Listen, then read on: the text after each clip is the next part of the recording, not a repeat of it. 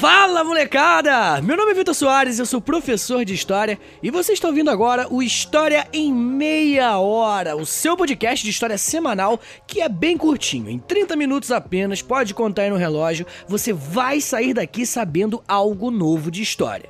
E hoje eu vou falar de um assunto muito polêmico, é isso mesmo, eu vou falar de golpe de 64. Sim, senhores, o golpe que instaurou uma ditadura militar aqui no Brasil. Muita gente me pediu para falar disso disso e o contexto meio que perde, né, gente? Precisamos entender os erros do passado para não repeti-los. Por isso que a gente estuda história. Mas antes de começar, eu quero dar alguns poucos recados aqui, vai ser bem rápido, eu prometo. Primeiro, entre no site historiaemmeiahora.com, repetindo, historiaemmeiahora.com, e lá você pode assinar a newsletter do podcast, receber novidades, receber quando sair alguma coisa nova. E quando você assina também, inclusive, você pode entrar no nosso grupo do Telegram, tá?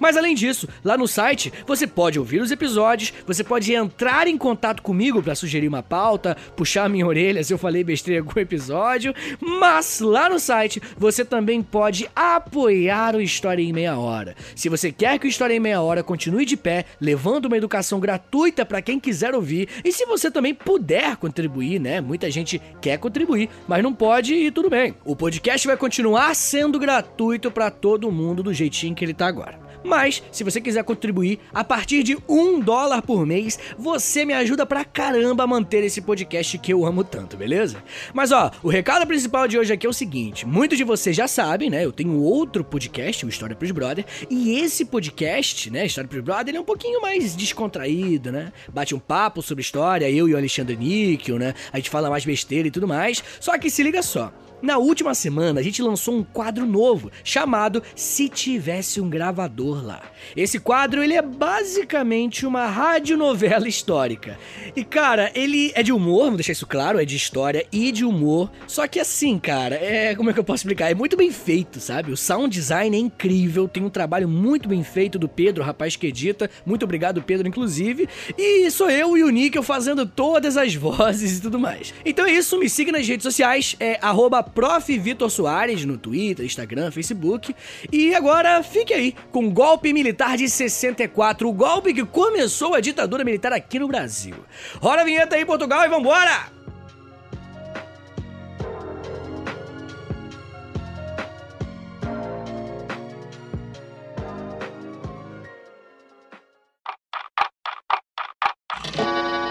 História em meia hora.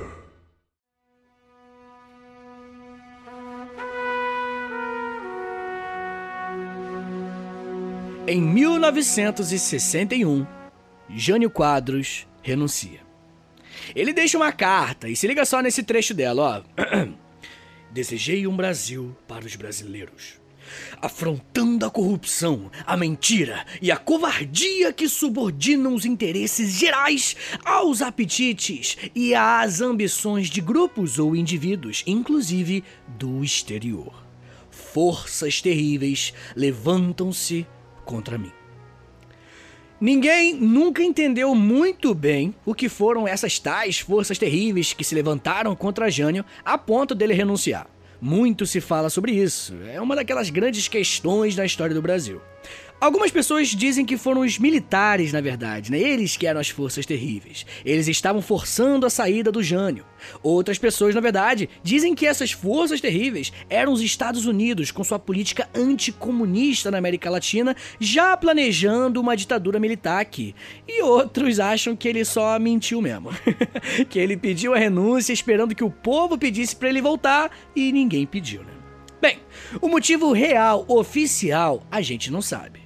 Mas tem uma opção aí que eu disse que é mais provável, não tem como negar isso. Se liga só. O Jânio, ele pediu para o seu vice-presidente, o João Goulart, né, o famoso Jango, para ele ir até a China, tratar algumas questões diplomáticas e tudo mais. Senhores, Jango é uma figura importantíssima para a gente entender o golpe de 64. Vou falar um pouquinho dele agora.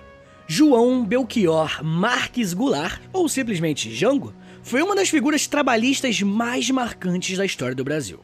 Ele foi deputado estadual, deputado federal, ministro do Trabalho do Getúlio e vice-presidente de JK e vice-presidente agora, né, do Jânio Quadros. E ó, não é que o JK e o Jânio quisessem ele como vice não, tá? Naquela época a eleição para vice e a eleição para presidente eram coisas diferentes. Você votava no presidente e depois você votava no vice.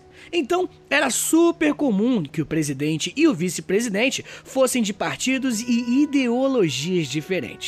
JK realmente tinha ideias claramente diferentes das de Jango, mas o Jânio, na real, a gente não sabe. Ah, acontece que o Jânio Quadros governou o Brasil por muito pouco tempo, né? Mais especificamente por apenas 207 dias. Então não deu tempo para a gente entender claramente se ele lutaria pela industrialização brasileira como Getúlio ou pela entrada do capital estrangeiro como o JK. Ou simplesmente, né, ele tentaria algo meio termo, né? A gente não sabe. Ah, lembrando inclusive, né, que essa era a discussão da época. O Brasil vai se desenvolver a partir de uma industrialização nacional ou o Brasil vai permitir que as empresas estrangeiras tomem o espaço? E se liga só, a industrialização nacionalista era uma parada muito mal vista pelos Estados Unidos. Afinal, né, gente, os Estados Unidos queriam entrar nos países latino-americanos com suas empresas. E talvez, mais importante que isso, eles queriam garantir que esses países não se tornassem socialistas. Afinal, tudo isso ocorreu durante a Guerra Fria, gente. E Cuba, por exemplo, se tornou socialista. Após a Revolução Cubana, os Estados Unidos foram ainda mais rígidos nessas medidas para conter o avanço do socialismo no continente americano e no mundo todo.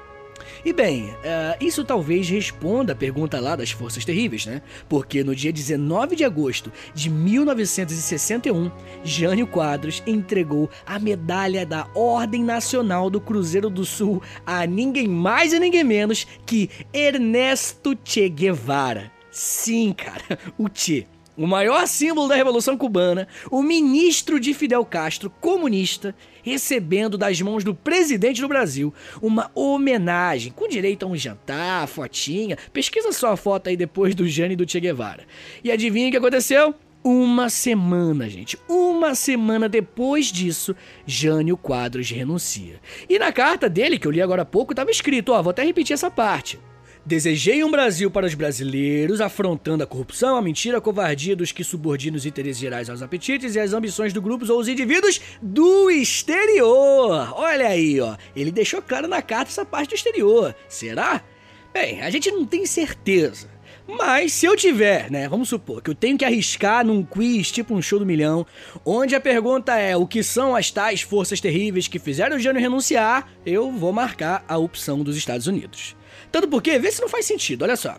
Ele mandou o Jiang ir para a China comunista no dia da renúncia, só para essas forças terríveis pensarem: ai meu Deus, o vice é mais comunista que o presidente, então deixa o Jânio, deixa o Jânio. Mas acabou que não rolou isso, né? Ninguém pediu pro Jânio ficar, nem a população, nem as tais forças terríveis. Mas após a sua renúncia, nós tivemos uma questão séria. Séria pra caramba. Tecnicamente, gente, era o Jango, né, quem iria entrar no lugar. Se o presidente renunciar antes da metade do seu governo, o vice assume. Tá na Constituição. Mas, senhores, se Jânio não era uma figura de ideologia clara, o Jango ele era. Jango era trabalhista, industrialista e abertamente de esquerda. E isso, meus amigos, isso era um problema para muita gente. Os ministros militares do Jânio não aceitam Jango como presidente e ameaçam um golpe. Sim, senhores, existiu uma possibilidade grande de um golpe de 1961. Talvez o golpe militar, que aconteceu em 64, pudesse ter acontecido três anos antes, em 61. Os militares não queriam deixar Jango na presidência. E para você ter noção, os militares ameaçaram até derrubar o avião que trazia o Jango da China. E aí, gente, vai ser nesse momento que apareceu uma figura muito marcante para a história do Brasil: Leonel Brizola. O Brizola, ele era o governador do Rio Grande do Sul e cunhado do Jango. Ele organiza uma resistência ao golpe. Essa resistência é muito famosa, vai ser conhecida como a Campanha da Legalidade. Basicamente, ele queria garantir a legalidade da Constituição e permitir que o Jango fosse o presidente. Os militares gostassem disso ou não. E vai ser nesse momento que o Brizola vai até a rádio e ele convoca toda a população gaúcha para iniciar uma greve contra o golpe. Ele discursa no rádio o seguinte: essa aqui vai ser a minha imitação de Brizola, tá? O governo do estado do Rio Grande do Sul cumpre o dever de assumir o papel que lhe cabe nesta hora grave da vida do país. Cumpre-nos reafirmar nossa inalterável posição ao lado da legalidade constitucional não pactuaremos com golpes ou violência contra a ordem constitucional e contra as liberdades públicas. Se o atual regime não satisfaz em muitos de seus aspectos, desejamos é o seu aprimoramento e não a sua supressão, o que representaria uma regressão e o obscurantismo. Pois é, gente, essa é a minha imitação de Brizola. Peço perdão à família do Brizola de qualquer forma, mas é isso. Bem, as escolas serão fechadas, os departamentos públicos vão ser fechados, as fábricas vão ser paradas, gente. Olha que doideira, a população gaúcha vai ouvir o Brizola. Os militares que tentavam um golpe, eles tremeram, tá? Mas não desistiram. Os militares convocaram um general para atacar o Palácio de Piratini, que é a sede do governo do Rio Grande do Sul, lá em Porto Alegre. Quando o general chegou lá, amigo, tinha um mar de gente em frente ao palácio. O general recuou de medo porque ele tinha medo de começar uma guerra civil. Esse general ele enviou um recado para os seus superiores e ele disse o seguinte: "Comunico que tendo recebido a ordem do senhor ministro intermédio general Geisel, Olha o gás aí, desde já é ele, né? Implicaria em deflagrar uma guerra civil. Declarei que não cumpriria e a partir deste momento, enquanto comandante do Terceiro Exército, só vou cumprir ordens legais dentro da Constituição vigente. Ponto final. Senhores, os militares desistem do golpe. E olha que desde 1954, com a crise do Getúlio Vargas, né, os militares já tentavam tomar o poder no Brasil. Muitos acreditam, inclusive, que o suicídio do Getúlio Vargas teve esse intuito: impedir o golpe. Claro que ele não impediu, né? Afinal, 64 aconteceu. Mas, se isso for verdade, o Getúlio atrasou o golpe em sete anos, até 1961, que é quando ocorre essa história que eu tô contando aqui agora. E aí, o Brizola e o Jango, eles atrasam novamente por mais três anos, até 1964. Tem um episódio aqui no História Meia Hora só sobre o Getúlio. Eu falei de todos os governos dele, desde a Revolução de 30 até a sua morte em 54. Quando acabar esse episódio, você ouve lá, demorou?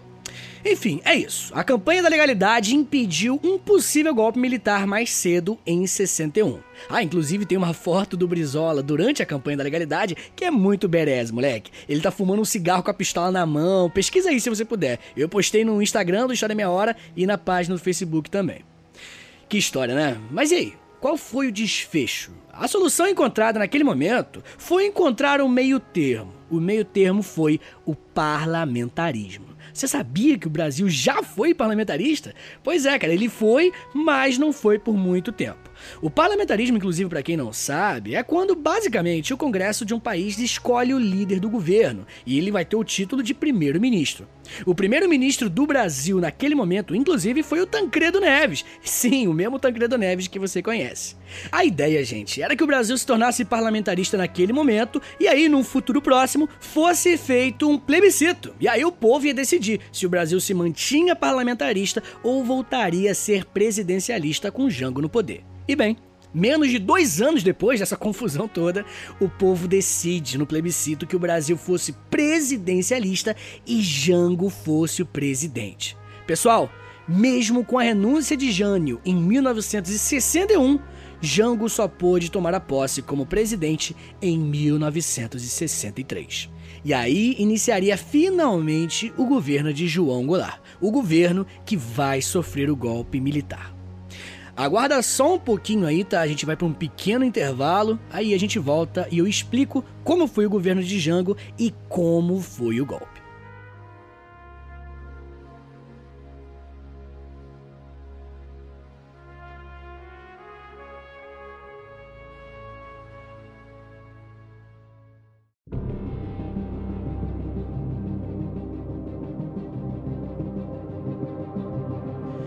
Assim que o Jango entra, ele decide tomar uma medida gigantesca: o plano trienal. Dentro desse plano tinha um negócio chamado reformas de base.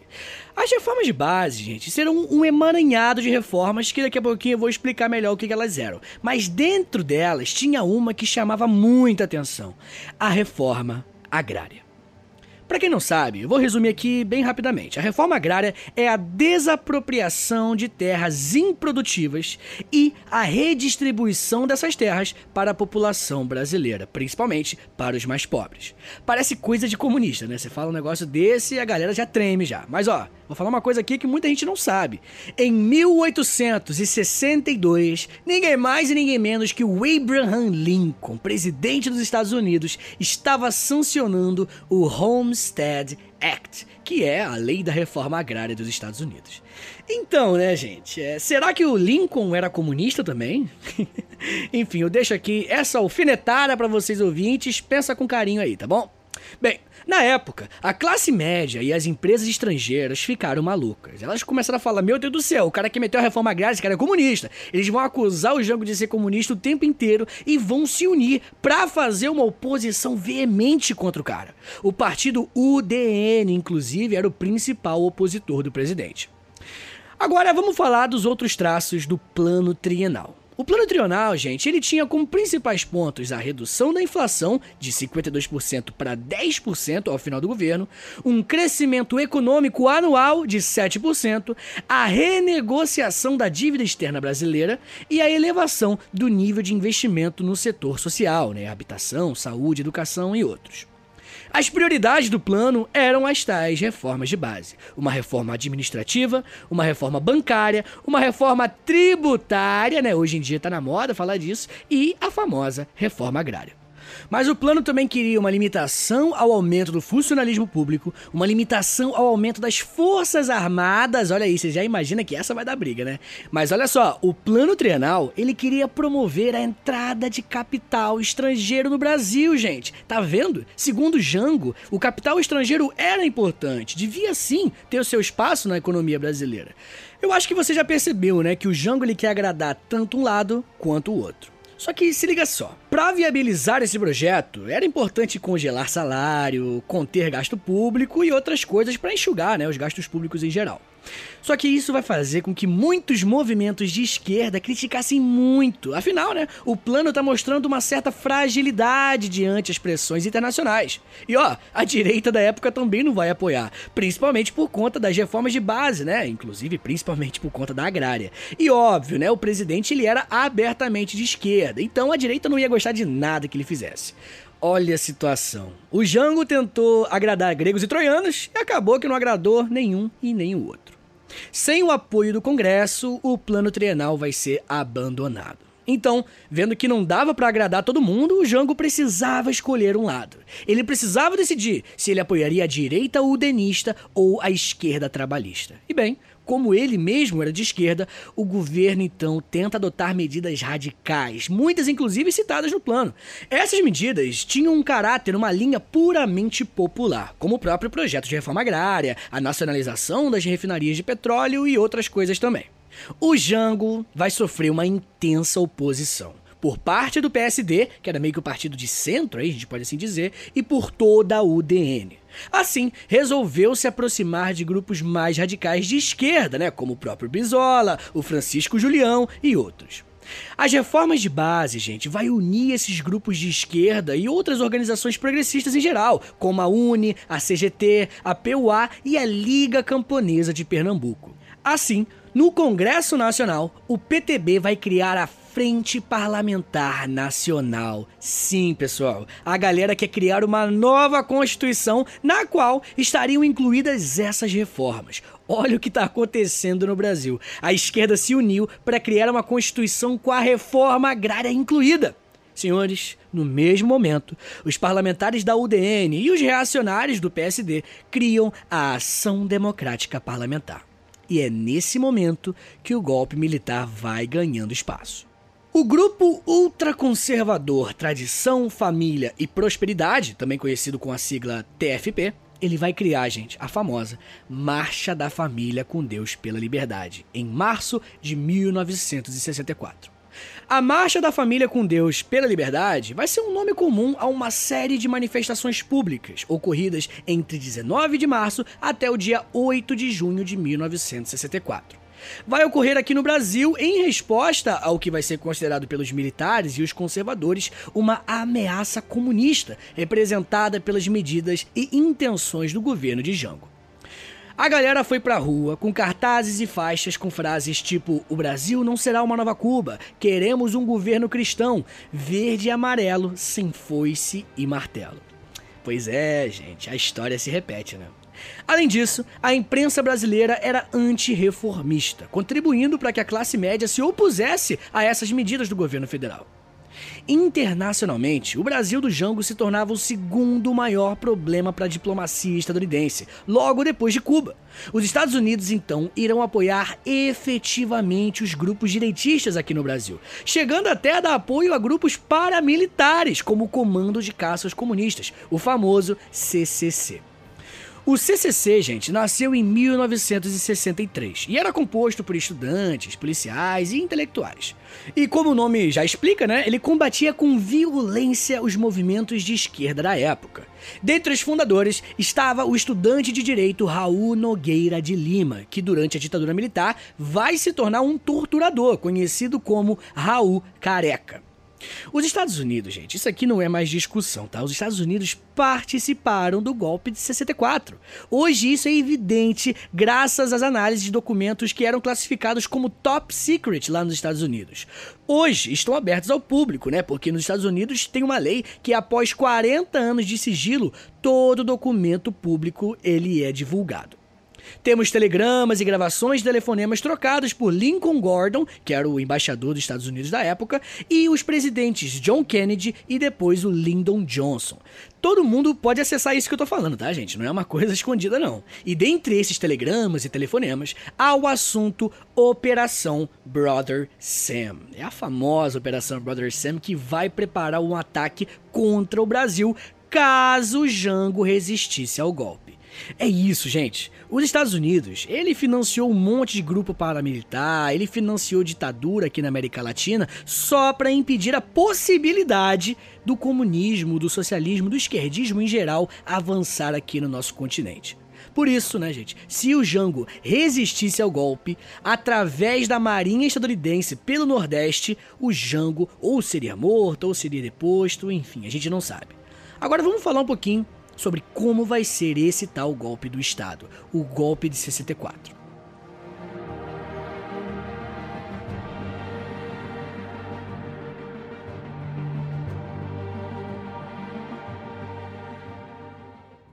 Atenção Brasil!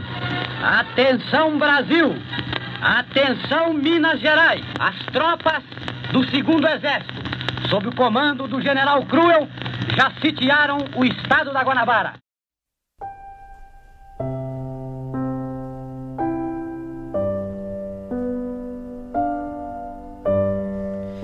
Inegável a participação popular no golpe. Tudo bem que é a população mais conservadora, mas é uma boa parte da população. Entretanto, essas pessoas achavam que o golpe fosse uma coisa mais cirúrgica, sabe? Que os militares eles rapidamente iriam voltar para os quartéis. Mas não foi isso que aconteceu. Em 13 de março de 1964, gente, o Jango vai realizar o famoso Comício das Reformas. Ele vai lá na Central do Brasil, lá no Rio de Janeiro, e perante 300 mil pessoas, o presidente vai nacionalizar refinarias particulares de petróleo, ele vai desapropriar latifúndios, assinando um decreto distribuindo terras, e ele vai impedir a saída de capital de transnacionais do país.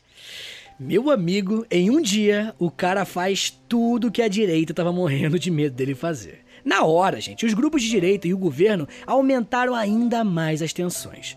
Mas a gota d'água, na verdade, foi o estouro do motim dos marinheiros, entre 25 e 27 de março. Se liga só. Mais ou menos 1.200 marinheiros, eles protestavam contra a punição de alguns diretores da Associação dos Marinheiros e Fuzileiros Navais. Essa greve, ela vai meio que exigir uma posição do governo, e o governo vai ficar ao lado dos marinheiros. Senhores, estava quebrada a hierarquia militar. Até os militares legalistas começavam a ver que a melhor opção pudesse sim ser o golpe. No dia seguinte, vai desencadear o movimento militar em Minas Gerais, sob o comando dos generais Olímpio Mourão Filhos e Carlos Luiz Guedes. Eles não fizeram isso sozinhos, né? Eles contaram com o apoio de muitos políticos, principalmente o Magalhães Pinto, de Minas Gerais, o Ademar de Barros, de São Paulo e o famoso Carlos Lacerda. E lembrando, né, que futuramente, durante a ditadura militar, o próprio Carlos Lacerda, que tá apoiando agora o golpe, enquanto a gente está estudando aqui, né, ele vai ter os seus direitos políticos cassados e ele vai ser exilado do Brasil. E ó, o que eu tô contando aqui, gente, não é só com ele não, tá? Vai ter um monte de político brasileiro que vai ter o mesmo mesmo desfecho. Vai apoiar a ditadura, vai ter os direitos políticos caçados e vai ser exilado do Brasil. Isso é uma coisa que vai acontecer pra caramba durante a ditadura. Bem, o Marechal Castelo Branco, que vai virar o primeiro presidente da ditadura militar, ele questionava o Olímpio Mourão Filho por sua pressa. Ele acreditava que as forças armadas ainda não estavam unidas o suficiente. Mas mesmo com as forças armadas desunidas, o Jango vai ser deposto e o golpe acontece. João Goulart não resiste ao golpe. Ninguém sabe ao certo o motivo do Jango não ter reagido. Ele tinha dispositivo militar para tentar resistir, mas a falta de vontade de resistir, ou quem sabe, né? Essa era uma tese que muita gente fala. O altruísmo do presidente para evitar um derramamento de sangue fez com que no dia 2 de abril João Goulart fosse deposto. Muitas pessoas acham que o João Goulart sabia da Operação Brother Sam e por isso ele falou: cara, não tem como resistir com o apoio dos Estados Unidos, então é melhor eu deixar o golpe acontecer. Em Brasília, o presidente do Congresso Nacional, o Auro de Moura Andrade, ele vai declarar vaga a presidência da República, mesmo com Jango em território nacional, tá? Então, tecnicamente, ele não poderia ter feito isso. Iniciava-se a ditadura militar no Brasil, um dos períodos mais tenebrosos da história moderna do nosso país. Ao, ao, contrário do que os vencedores dizem, o movimento que depois o Jango não foi uma revolução, tá? Afinal, né, não houve uma mudança radical na estrutura socioeconômica do país. Os mais ricos continuavam em cima e os mais pobres embaixo. O alto calão das Forças Armadas dizia que, após o medo vermelho acabar, a democracia seria restabelecida, com mais vigor ainda. Só que isso não aconteceu. A ditadura militar, ela era prometida durar no máximo de dois anos, quem sabe três. Só que ela durou 21 anos. Ela foi marcada pela repressão dos direitos e liberdades individuais dos cidadãos, controle da imprensa, gigantesca concentração de renda e dívida pública chegando no ápice. Inclusive, né, os anos 80 serão conhecidos como a década perdida justamente por conta do fracasso econômico da ditadura militar. No mesmo dia em que Jango foi deposto, a sede da Uni foi invadida e queimada. Começavam os expurgos que supostamente libertariam o Brasil do comunismo. Nesse mesmo instante, para legitimar as ações repressoras do governo, as Forças Armadas instituíam o Ato Institucional número 1, o AI-1, cujas principais resoluções foram: primeiro, a eleição do próximo presidente ser indireta, e segundo, a suspensão das imunidades parlamentares, permitindo cassação a fim de resguardar a ordem e a segurança nacional.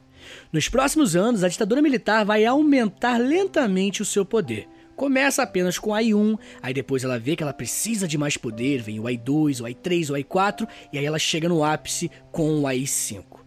No AI-5, a ditadura militar poderia fazer o que ela quisesse. Ela perseguia gente, torturava pessoas, mulheres grávidas, crianças, muitas que até hoje a Comissão da Verdade procura os corpos, em respeito à família, obviamente. A ditadura militar aqui no Brasil começou com essa desculpa de ser apenas cirúrgica. Ela iria apenas impedir o avanço do comunismo e depois ela iria entregar novamente o poder aos civis. Só que ela durou mais de duas décadas. No início, mais branda, depois mais radical, né? Lá nos tenebrosos anos de chumbo com Médici. Mas a partir da metade ela vai começar a diminuir até que o Figueiredo entrega oficialmente a democracia aos brasileiros. Só que graças à lei da anistia, nenhum militar pagou pelo golpe. Até os militares que torturaram pessoas, como o brilhante Ustra, que admitiu durante toda a sua vida ter torturado pessoas, morreu tranquilo, impune e hoje é homenageado. A tortura não tem justificativa. O lado certo da história não tem sangue nas mãos.